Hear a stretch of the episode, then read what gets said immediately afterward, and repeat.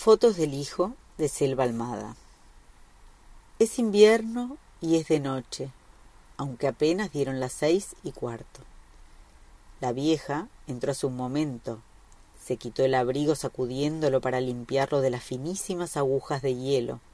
El abrigo mismo pareció sacudirse como el lomo de un enorme perro negro mojado, y el viejo, sentado frente al fuego, hizo con la mano un gesto de fastidio, gruñendo como si él también fuese un perro, pero viejo de pocas pulgas. Si el hijo no se hubiese marchado, la anciana no puede pensar en otra cosa desde hace años, desde el mismo día en que el muchacho se fue, desde ese mismo día, unas pocas horas después de la partida, o si su hijo hubiese vuelto, o si los otros hijos no se le hubiesen muerto adentro de la panza, o se hubiesen traído y criado como suyo al hijo de alguna de las hijas solteras de sus vecinos o al hijo de cualquier otra muchacha. Oh sí, pero los hijos tarde o temprano se marchan. Así piensa el viejo y debe tener razón. Mientras él mira el fuego como si no hubiese nada más que ver a su alrededor, y fuma un cigarrillo armado, otro, y tose, y carraspea, y escupe entre las cenizas del borde, ella se mete en la pieza y saca del ropero una caja de zapatos y se sienta en la cama y la abre y toma una pila de polaroids. En las fotos está su muchacho sonriente, con el cabello un poco largo, hacia la nuca, como le gusta usarlo, más rubio, del color de la paja por las largas jornadas al sol de Formosa. Hay un río detrás suyo, y más atrás una costa verde. En una de sus cartas le explicó que esa línea oscura es Paraguay, Alberdi precisamente. Un pueblo de contrabandistas, decía, y a ella el corazón le había dado un vuelco adentro del pecho. ¿Y si su hijo anduviese en algo raro? Pero no. Su hijo se había ido a trabajar con Jufre, a trabajar los campos que Jufre tenía allá. Cuando su hijo vivía acá, empleado suyo, al principio, Jufre pasaba a visitarlos y traer noticias de Formosa, cartas y dinero. Ya iban para tres años sin que se diera una vuelta. Ella había escuchado por ahí que se había mudado allá con su familia. En otra foto, el chico aparecía abrazado a dos muchachas muy jóvenes, casi niñas. Había una mesa sin mantel, con restos de comida en los platos y botellas de vino. Ellos tres sostenían vasos llenos de vino, apuntando hacia la cámara como en un brindis. Era un día luminoso. El hijo estaba en cueros y las mujeres con vestidos livianos, cubriéndoles apenas los pechos. Son mis novias, bromeaba en la carta, porque acá está permitido tener más de una y nadie se ofende. A ella le había causado gracia y se lo había comentado al marido, que nunca leía las cartas, y él había dicho con rabia tu hijo no pierde las mañas se ve y ella también con rabia le contestó que qué culpa tenía el muchacho si todas se le ofrecían. Y con más rabia pensó que con qué derecho hablaba así de su niño que si creía que por vieja se le había olvidado el asunto aquel con la madre de Jufre.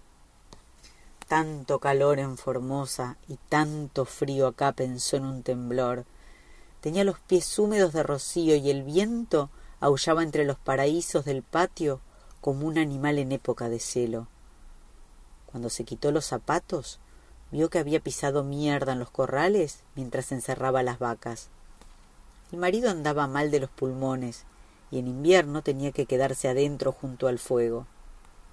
Si el hijo. Arriba del Massey Ferguson naranja, el hijo con un sombrero de tela y ala ancha que le ensombrecía el rostro, descansaba el brazo desnudo sobre el volante y tenía un cigarrillo en la mano. No sonreía. La cámara lo había captado desprevenido. Al costado, fuera de foco, dos muchachos posaban abrazados. Cuando Jufre vaya para allá, contaba en una carta, les voy a mandar una máquina de esas que sacan la foto, y las podés ver enseguida, se maneja fácil. Jufre te va a explicar. Apuntás, disparás y la foto sale por abajo, la sacudís un ratito y ya podés verla. A ella le costaba creer que algo así se hubiese inventado. Así vos y el viejo se sacan fotos, decía, y me las mandan, y puedo verlos. A esto también se lo había comentado al marido, y él no le contestó nada. Pero la máquina no llegó nunca. Vino Jufre y trajo un acordeón a piano, nuevo, verde niquelado. Desplegado al sol parecía una serpiente de esas grandes de agua que el hijo le contó había por allá, pero que no se preocupara que no eran venenosas. Cuanto más chica es la víbora, más dañina, le explicó. Para que el viejo toque chamamé, decía la tarjetita. A ella le había mandado dos frascos de agua de colonia. Unos meses después, ahora que lo pensaba, la última vez, pasó Jufre y le pidió el acordeón. Dijo que el muchacho lo necesitaba. También dijo que no traía carta porque había viajado de golpe y no había tenido tiempo de escribirles, pero que estaba bien y mandaba saludos, no quiso sentarse ni esperar al viejo para tomar un Marcela con él como siempre. A ella le parecía que el marido lo quería más a Jufre que a su propio hijo. Le enfurecía oírlo hablar con orgullo de Jufre como si fuese de su familia, como si Jufre. Le entregó el acordeón que el viejo nunca había tocado ni sacado del estuche, aunque más no fuera por curiosidad. Le dio lástima que se lo llevara, pero también le daba lástima que estuviese guardado sin que nadie le sacara un poco de música. Otra foto le devolvió al chico con barba, una camisa floreada, las manos en los bolsillos del chin y un loro en el hombro. Estaba parado en una calle barrosa y el día estaba nublado como si recién acabase de llover o estuviese por empezar. Llovía mucho, contaba la carta, y peligraba la cosecha. No decía nada del acordeón. Poco después oyó decir que a Yufre lo había fundido la inundación y que para colmo la mujer se había escapado con otro y le había dejado los hijos. Escuchó al marido llamarla desde la cocina. Le dijo que tenía hambre y preguntó si quedaba vino. Ella puso la olla arriba del fuego colgándola de un gancho que estaba para eso y agregó un poco de agua antes de taparla. Desde que estaban los dos solos, cocinaba bastante al mediodía y después cenaban las sobras. En verano no se podía porque la comida se echaba a perder. Después le sirvió el vino y le avisó que era el último jarro, que le hiciera acordar al otro día que comprara otra damajuana, y volvió a la pieza. En la última foto, su hijo abrazaba a una mujer de cabello largo, acurrucada contra su pecho. Aparentemente había viento, pues el pelo de ella le cubría casi todo el rostro. De nuevo, el río de fondo, aunque muchísimo más ancho y oscuro, como desbordado. En la carta le decía que estaba en Paraguay y que pensaba casarse allá, con la chica de la foto, que un día de estos los dos iban a ir a visitarla. De Jufre no decía nada, pero si era verdad que estaba fundido ya no trabajaría para él. Era también la última carta fechada dos años atrás.